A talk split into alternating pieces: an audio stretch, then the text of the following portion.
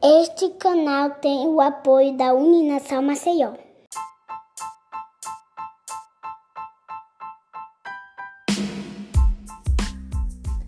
Olá, seja bem-vindo a mais um episódio do E-Freud. Hoje falaremos sobre os temperamentos. E para falar sobre esse tema bem interessante, convidamos o William Toquarto, que é aluno da Uninasal do curso de Psicologia. William é autor do e-book Os Quatro Temperamentos, publicado pela editora Amazon. Oi, William, seja muito bem-vindo ao E-Freud. É uma alegria tê-lo conosco. Então, temperamentos é um assunto que gera dúvidas em muitas pessoas, né? Então, primeiramente, o que são temperamentos? Qual a sua história? Como surgiram? Qual a definição dos quatro temperamentos? É, oi, Milena. É, muito obrigado pelo convite, tá? Fico muito feliz de ter recebido o convite da, seu e do pessoal do Lefroid. Tá? É, bom, primeiramente eu me chamo William, é, sou aluno do quarto período do curso de psicologia tá? e já venho estudando a questão dos temperamentos faz algum tempo.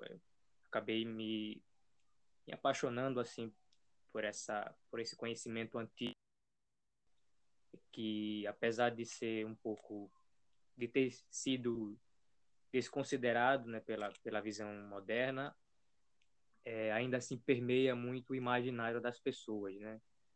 É, algumas expressões que nós que nós temos, nós usamos, né? Como por exemplo humor, né? Ah, ele está com tá, tá com mau humor, né? Ele está com tá, tá de bom humor, por exemplo. São expressões, são é, resquícios desse conhecimento antigo, mas que nós, é, eu digo nós assim, enquanto senso comum, por não é, temos esse aprofundamento, né, de onde vem a palavra, de onde vem a etimologia, nós não não relacionamos isso com a sua origem, né? Mas, por exemplo, até termos como Billy, né? Ah, ele expeliu Billy. Na própria medicina usa muito isso. Bom, mas enfim, aqui é só para tentar mostrar que temperamento está tão próximo da gente o quanto a gente imagina, né? porque nós acabamos não, não conhecendo a origem de fato, mas esse conhecimento ainda permeia toda a nossa nosso imaginário. É bom, então, o que são os temperamentos? Os temperamentos, assim, eu costumo fazer uma analogia que eu, que eu gosto muito, que eu aprendi essa analogia, né, na verdade, com o Dr. Ítalo Marcilli, que é um médico psiquiatra e também é, é terapeuta, que eu admiro muito e ele ele resgatou esse conhecimento, né? Ele trouxe esse conhecimento, digamos assim, de maneira um pouco mais, digamos, é, com uma, uma, linguagem mais acessível, né? Sem que sem que o conhecimento perdesse profundidade, pelo contrário, né? Então ele resgatou um conhecimento antigo que se perdeu durante durante os séculos, né?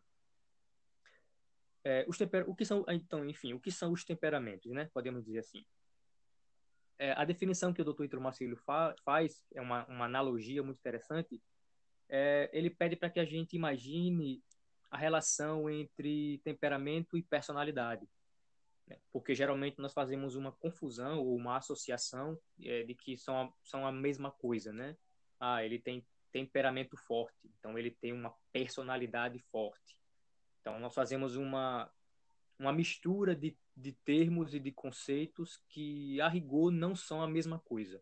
Tá? Por mais que pareçam, não são a mesma coisa. Então, ele faz uma analogia muito interessante com uh, o solo, ou com o.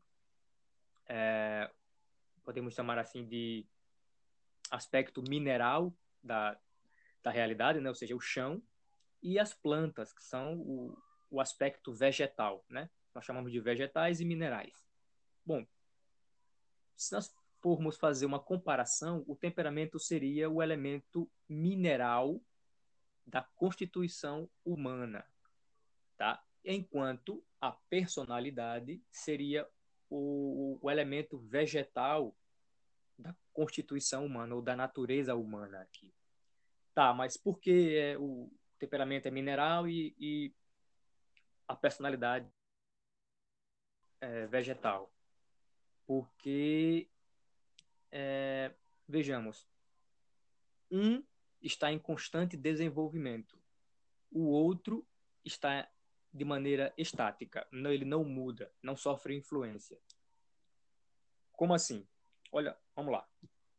Quando eu coloco uma semente no solo, tá? Essa semente, quando bem tratada, ela vai se desenvolver. Então ela vai passar por um, ela é dinâmica, ela sai de um estado para outro. O solo permanece o solo, permanece exatamente o mesmo.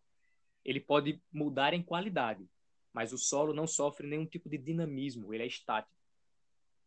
Então, é isso que acontece com o temperamento. O temperamento é uma estrutura mineral fixa, tá? É um chão, um solo, onde tudo que é humano se desenvolve sobre esse chão. Levando por uma questão de, de lógica, então, o temperamento é anterior à personalidade. Ao passo que só há personalidade porque há temperamento. Então, nós podemos dizer que o temperamento é algo fixo e imutável.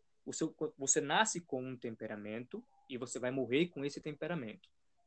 Tá? Aqui eu não quero dizer que você não pode é, é, mudar é, o seu comportamento ou mudar algumas coisas que você não gosta do seu temperamento, que você quer ampliar outras que você gosta. Isso aqui não é não é o caso.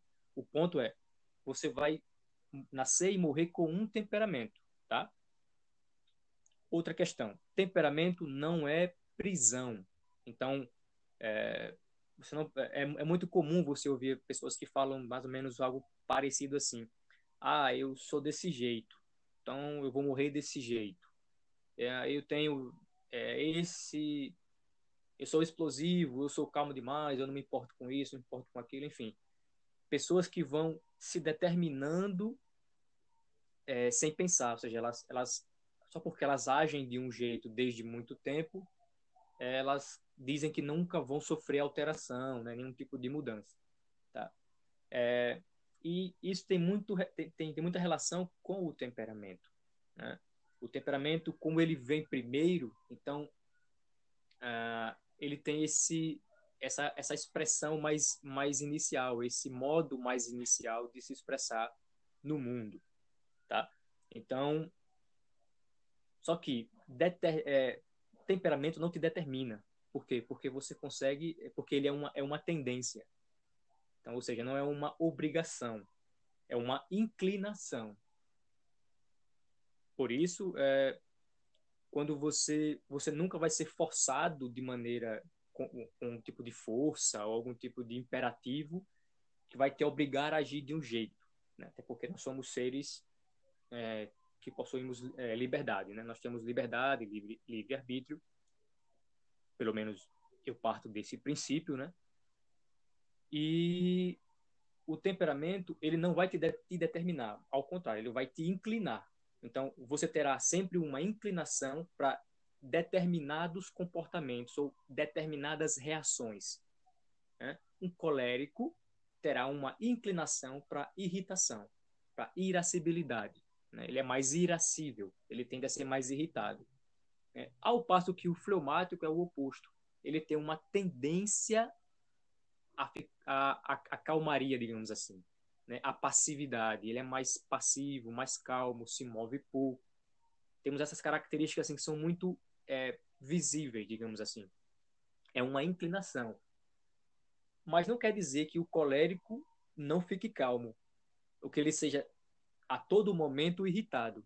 Também não quer dizer que o fleumático é 100% passivo, fique o tempo inteiro sem fazer nada, quieto, né, parado. Não, mas ele tem essa, essa tendência, essa inclinação. Bom, ba basicamente, de maneira assim, eu acho que fica bastante clara com essa analogia do solo e do vegetal, né, que para que fique fácil de compreender, porque isso aqui se chama linguagem simbólica. É, eu abordo os temperamentos, assim como ensinou o Dr. Ítalo Marcilli, sob o viés simbólico.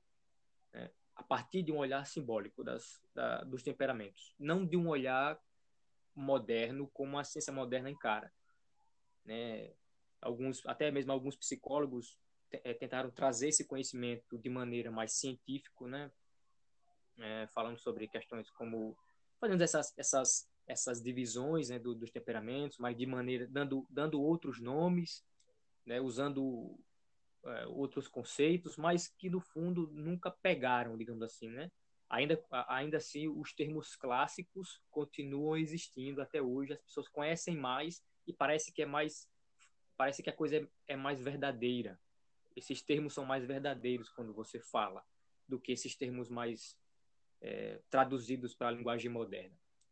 Bom, e qual é a história do, do, dos temperamentos? Bom, temperamentos começam com Hipócrates. Hipócrates é considerado o pai da medicina até os dias de hoje.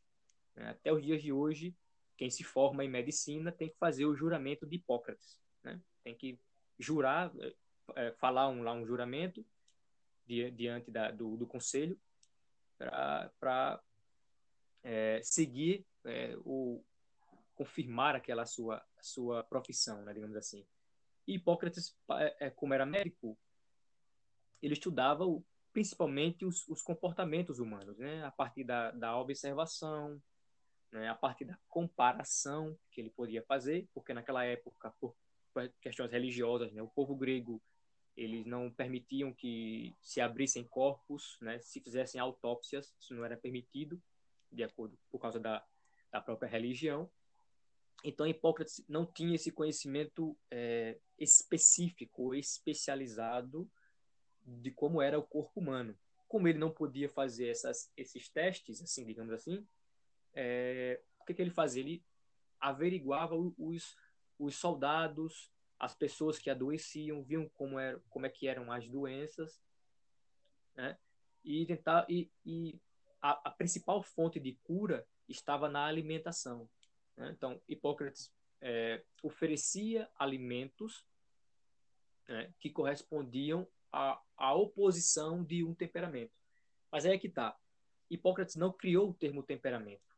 É, na sua época, ele definiu a teoria dos quatro humores, como eu tinha dito, que nós temos esse, esse termo até hoje, né? Bom humor, mau humor. Ou seja, é uma disposição que alguém fica mais irritado, menos irritado, mais, mais preguiçoso, menos preguiçoso, mais alegre, menos alegre, e assim vai. Então ele criou a teoria dos, a teoria humoral, né? Onde a partir das suas observações ele percebeu que o ser humano é, possuía quatro fluidos. Humor significa fluidos. Né? Ele, o, o, corpo humano era regido por quatro, quatro fluidos, tá? que cada um possuía um local no corpo humano e uma quali e qualidades específicas. Então eles não eram idênticos, eram possuíam qualidades distintas e atuavam em locais distintos. É, esses quatro humores é, são até hoje, acho que muita gente conhece, né, como o sangue, fleuma, bile amarela e bile negra. Tá? Esses eram os quatro fluidos que Hipócrates observava nas pessoas, tá? quando ele ia examinar. E como é que ele fazia? Quando, ele, quando esses humores estavam em equilíbrio, ou seja, quando não havia a predominância de um ou mais humor, humores, uh, e nenhum desses humores é, se deslocava para um local que não lhe correspondia, né? então, por exemplo, a fleuma, que, tem a, que Hipócrates localizou na parte superior humana, ou seja, na parte da cabeça, é, se a fleuma descia, por exemplo, para o estômago ou para a região do peito, então havia uma alteração. Essa alteração causava uma doença. Ou seja, o desequilíbrio provocava doença. O equilíbrio provocava saúde. Quando os humores estavam equilibrados, o sujeito estava tinha saúde. Quando eles, quando eles estavam desequilibrados, o sujeito é, adoecia. Né? E, bom, essa herança de Hipócrates, e, claro, a medicina antiga era uma medicina filosófica. Então, ela não era materialista como nós é, conhecemos hoje, né? Ou seja, mais focada no orgânico, no corpo. É, existia uma característica mais filosófica, ou seja, mais superior, de questões superiores. Então, é, questões como as paixões, ou seja, as, as, emoções também eram tratadas pelos, por esses médicos. Né? Até mesmo o humor, os humores é, é uma, uma dessas características, por exemplo, né? mau humor, bom humor, então. E tinha essa essa característica de tratar não apenas o corpo, mas também a alma do sujeito. Né? Podemos aqui entender alma como mente também, se ficar mais fácil para a gente entender, que de fato é a, a denominação clássica, né, digamos assim, é a psique, podemos chamar. Então, existe essa relação de tratar a alma e o corpo. E Hipócrates vem de uma tradição filosófica e uma tradição simbólica, né? onde, é, por exemplo, porque ele, ele disse que o corpo são, eram, é, era formado por quatro fluidos. Por que quatro? É, por, por, que não cinco? Por que não sete? Né? Então, existe um motivo porque o número quatro está aqui. Né? Tem uma tradição aqui. A tradição dos chamados filósofos pré-socráticos ou filósofos físicos né, que tentavam dar o que, quem eram os filósofos físicos rapidamente? Eram eram foram foram homens e mulheres também a maioria homens que tentaram dar uma resposta para a origem do mundo. E cada um deu uma, uma usou um, um, elemento da, da natureza. Por isso que eles chamados chamados de filósofos físicos né?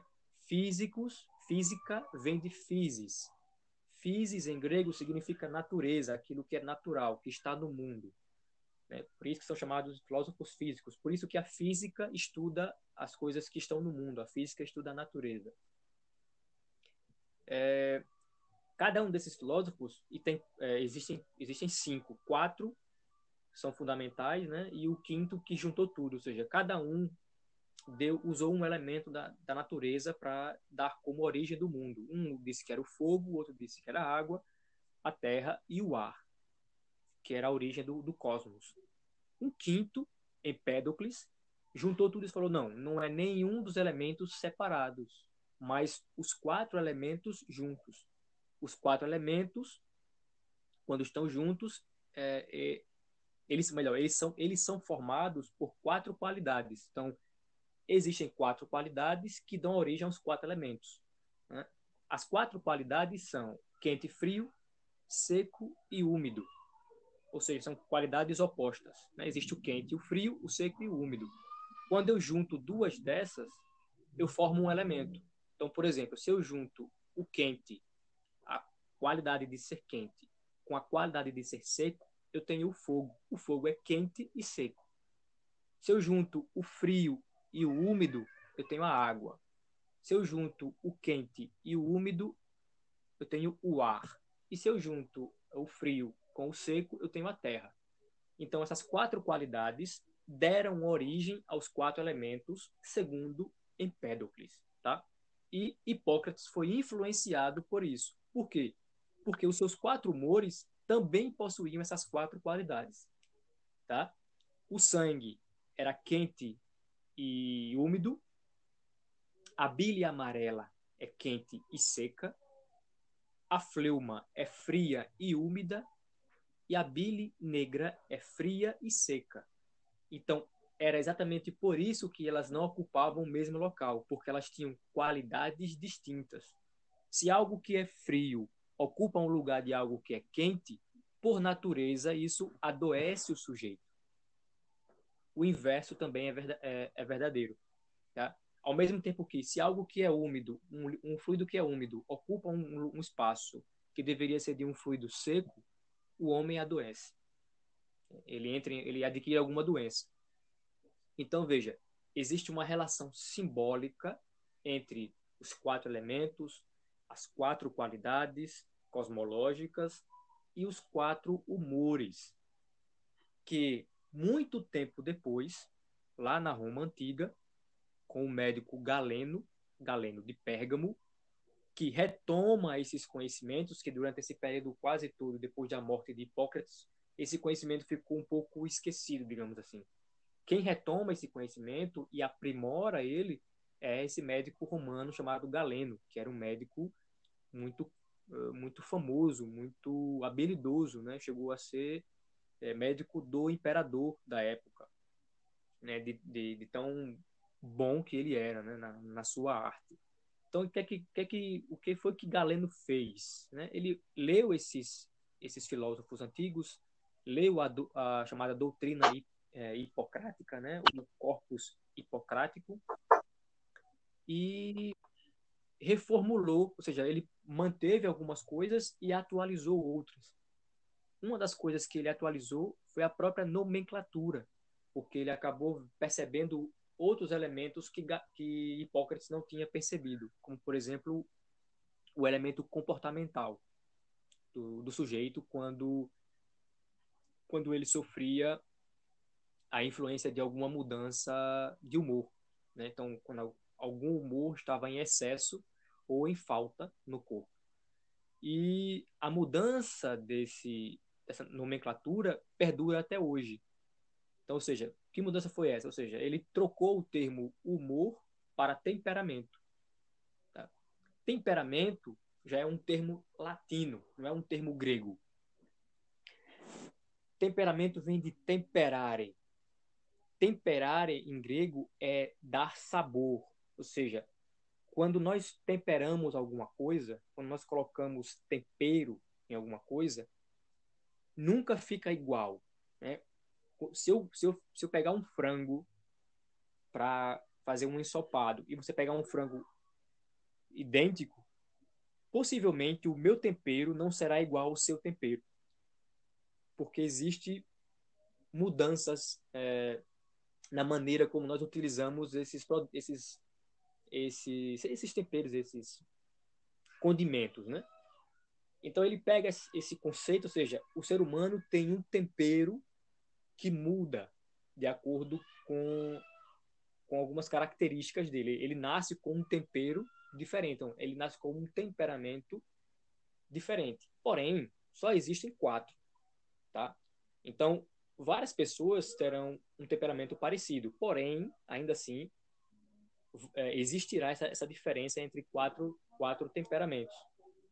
E a partir daí é que Galeno é, também muda a concepção, né? ele sai dessa visão de sangue, fleuma, é, bile amarela e bile negra. Ele também nomeia outros termos. Então, não é mais a teoria dos humores, mas sim a teoria dos temperamentos.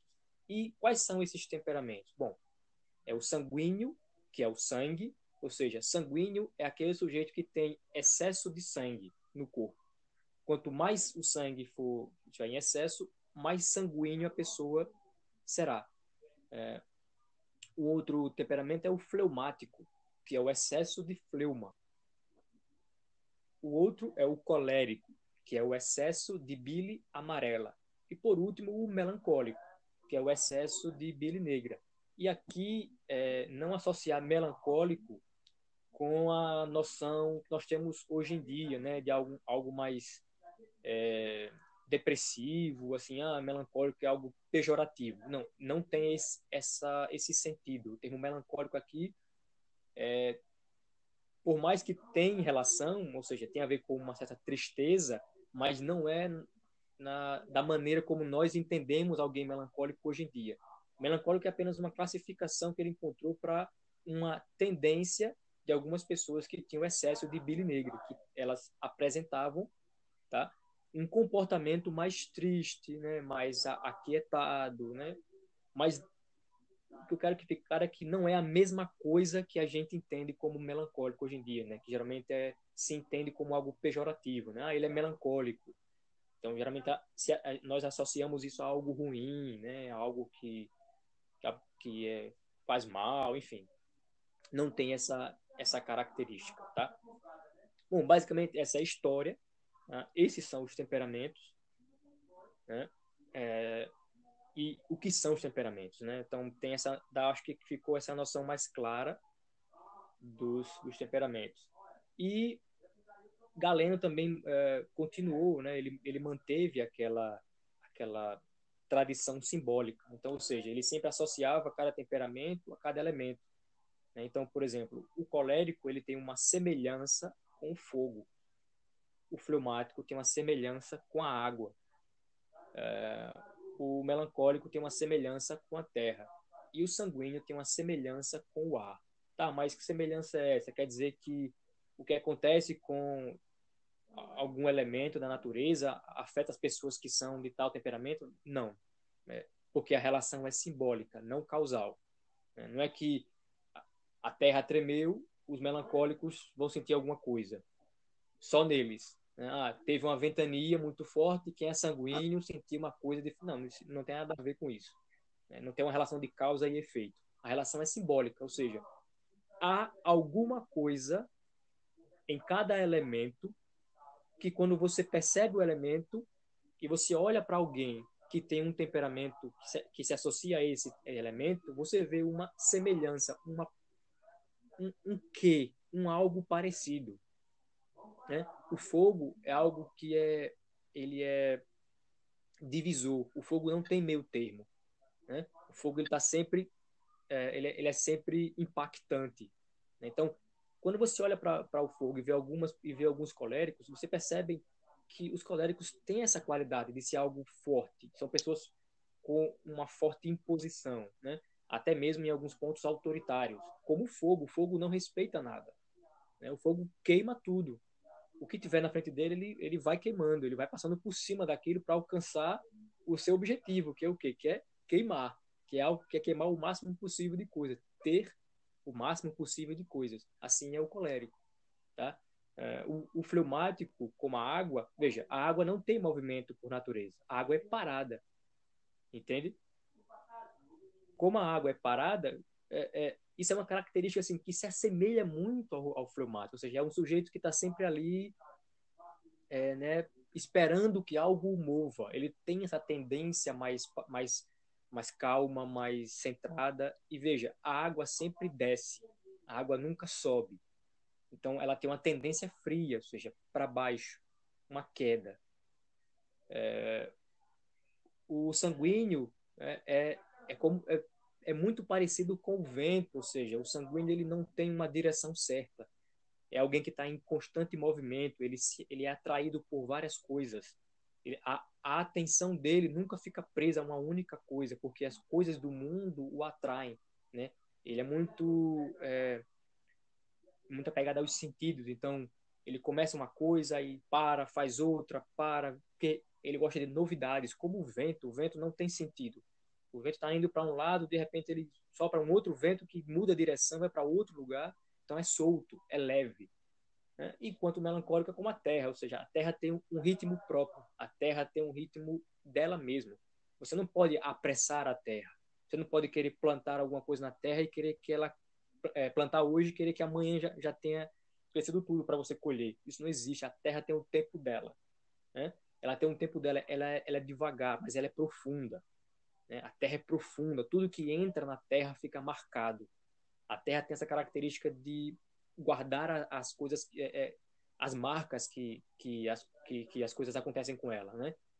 Então, ou seja, não é que tem relação direta, mas tem uma relação simbólica com os, os temperamentos. E essa linguagem simbólica é o que enriquece esse conhecimento. Porque se eu torno esse conhecimento científico, eu vou olhar o quê? Eu vou olhar apenas comportamentos. Tá? Eu vou olhar, ah, é, sanguíneo é, é alegre, é afetuoso, é não sei o quê, é blá blá blá, blá blá blá. Mas nem todo sanguíneo é assim. Entendeu? É, bom, a coisa assim é um pouco mais longa, eu teria que explicar algumas questões, como por exemplo, mesmo dentro de cada temperamento, ainda existem subdivisões. Então, nem todo sanguíneo é igual, nem todo melancólico é igual. Dentro de cada temperamento existem algumas subdivisões tá? que diferenciam um melancólico do outro. Algumas, algum, alguns comportamentos, algumas qualidades de um, de um melancólico não são iguais a outro melancólico. Só que isso de, é, demandaria um maior tempo e eu acho que nós estamos já perto do, do fim aqui. é, William, já deu para perceber né, que o tema é bastante extenso, mas você esclareceu bem.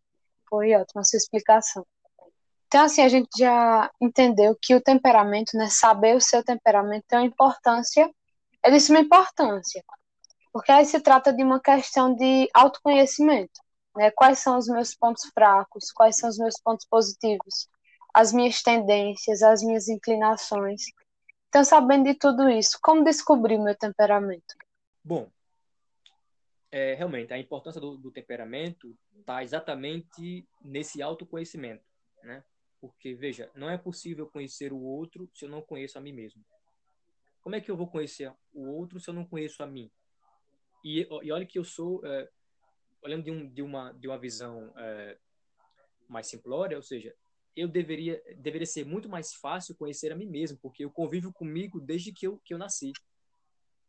Então, só que é muito difícil hoje em dia. Você vê que é, é mais comum, muito comum, as pessoas não saberem sobre si.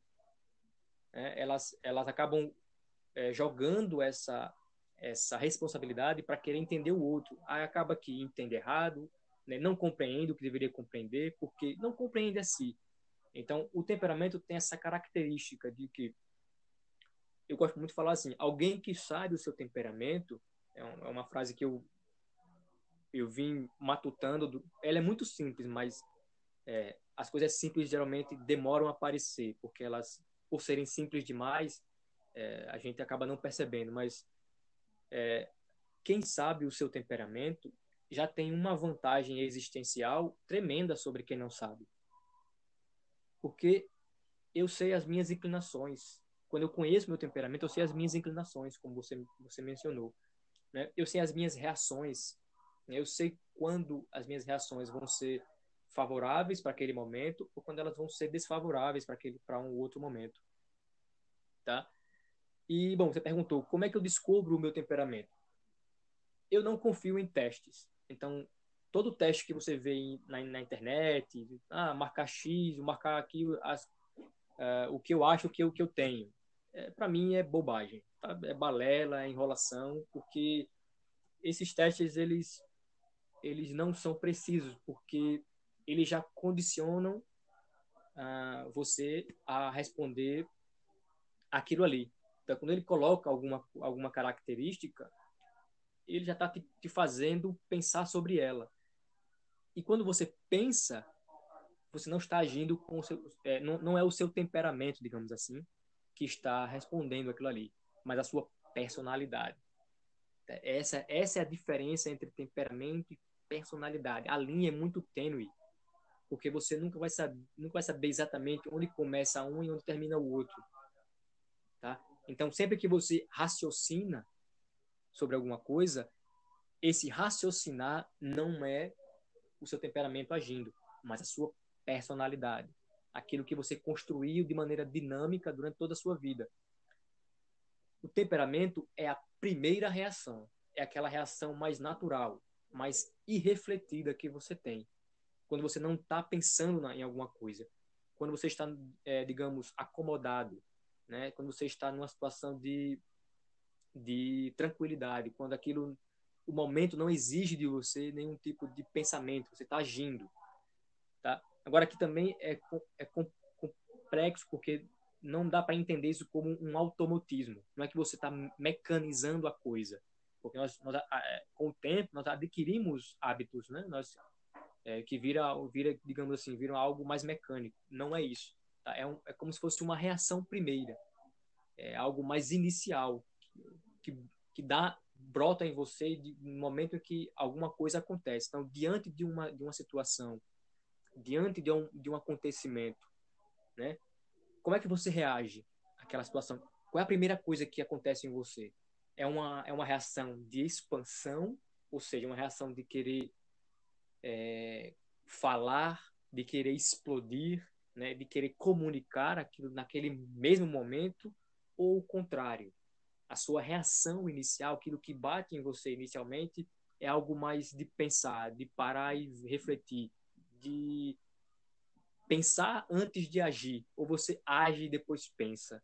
Isso é, talvez isso fique mais fácil para entender. Você primeiro age, depois pensa, ou você primeiro pensa e depois age. Pronto.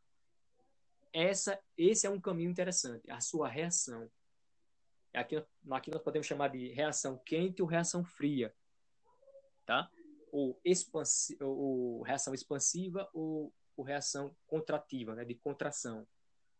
Aqueles que têm uma reação expansiva são quentes. Então, possivelmente, é, você, caso você tenha uma reação quente, você pode ser colérico ou sanguíneo, porque são os dois elementos ou os dois temperamentos, né, que possuem essa característica da comunicação, da fala em com grande com grande ênfase, né? Os, os, coléricos e os sanguíneos eles falam muito, eles conversam, são, são muito comunicativos, né? Tem essa facilidade. É, mas se você for o oposto, você primeiro pensa e depois age, então possivelmente você é frio. Né? Então você é ou melancólico ou fleumático. Tá? E o que, o que diferencia um, um do outro? Bom, aí nós vamos para um outro polo. Né? Estamos, estávamos num polo quente e frio, vamos para o polo seco ou úmido, que eu falei lá atrás. O polo seco ou úmido, tá? aqui tem a ver com a duração né, ou adaptação que você tem, ou qualquer pessoa tenha, diante de uma circunstância, diante de um momento. Assim como ah, uma circunstância te faz reagir de um jeito, aquela mesma circunstância pode permanecer em você por muito tempo, ou você pode esquecê-la mais rápido. Tá? E aqui o permanecer e o esquecer não tem necessariamente a ver com memória. Memória, eu me refiro ao cérebro. Aqui tem, é algo mais íntimo. Digamos que de maneira mais poética, digamos, aqui tem a ver com o coração, não tem a ver com o cérebro. Esse guardar ou não guardar as coisas não é na cabeça, tá? É no seu íntimo, no seu âmago ali, no seu coração. Né? Alguns guardam as coisas por mais tempo, ficam remoendo aquilo por muito mais tempo, né? As pessoas, elas ficam é, como se estivesse sempre pensando naquilo, quando a, quando a coisa acontece, né? Tá sempre remoendo, trazendo de volta. Quando ela vê uma cena parecida, algum momento que ela viveu, parecido com outro momento, momento anterior que ela sentiu alguma dificuldade, aquilo vem à tona novamente, ela fica pensando, pensando, ou seja, são pessoas que não esquecem com facilidade, guardam guardam por mais tempo as as circunstâncias, aquelas, aqueles momentos. Em, entretanto, né, em contrapartida, temos pessoas que são esquecidas, tá? E aqui não é o esquecido, como eu falei, não é o esquecido de memória. Eles sim, simplesmente viram a página, entre aspas, mais rápido.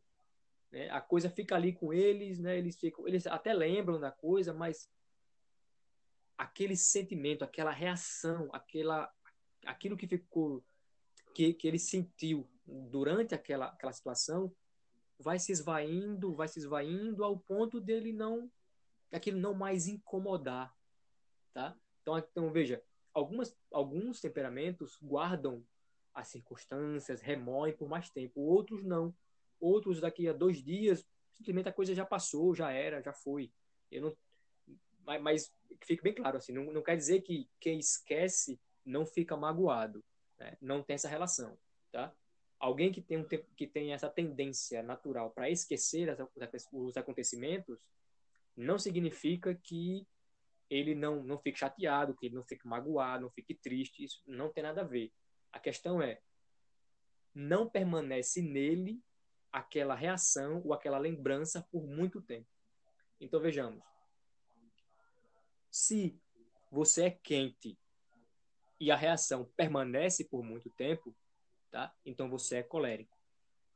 Porém, se você é quente, mas as, as, as circunstâncias que você viveu, você esquece com mais facilidade, tá? Você não se importa tanto depois de um tempo, a coisa não tem tanto aquele peso como teve no, durante a, o momento em si. Então, e você é quente, então você é sanguíneo. Ao passo que, se você é frio e aquela circunstância permanece por muito tempo em você, você fica remoendo muito aquilo, então você é melancólico. E ao passo que não demora tanto em você, você facilmente esquece, né? e você é frio, você é fleumático. Tá? Então, veja, tem essas características aqui que são bastante é, interessantes da gente conseguir olhar. E eu recomendo que vocês tentem olhar para a infância de vocês. Né? quanto mais jovem nós somos, mais fortes são as inclinações, nosso temperamento, porque nós não temos a nossa formação ainda muito bem desenvolvida.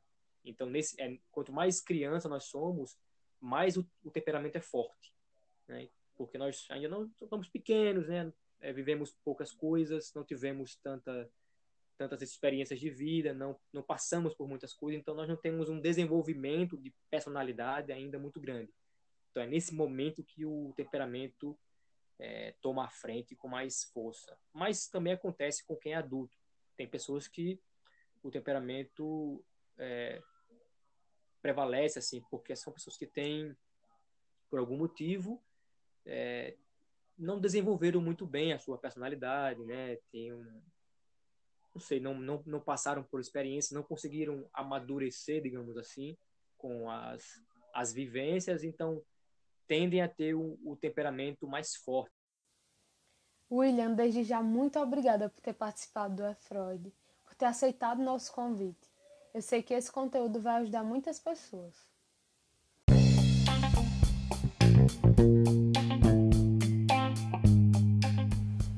Esse foi mais um episódio do E-Freud.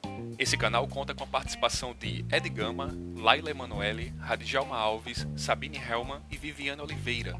Visite nossa página no Instagram e fique por dentro do lançamento de cada episódio. Você também pode deixar sua crítica e sugerir novos temas. Obrigado e até o próximo episódio. Thank you.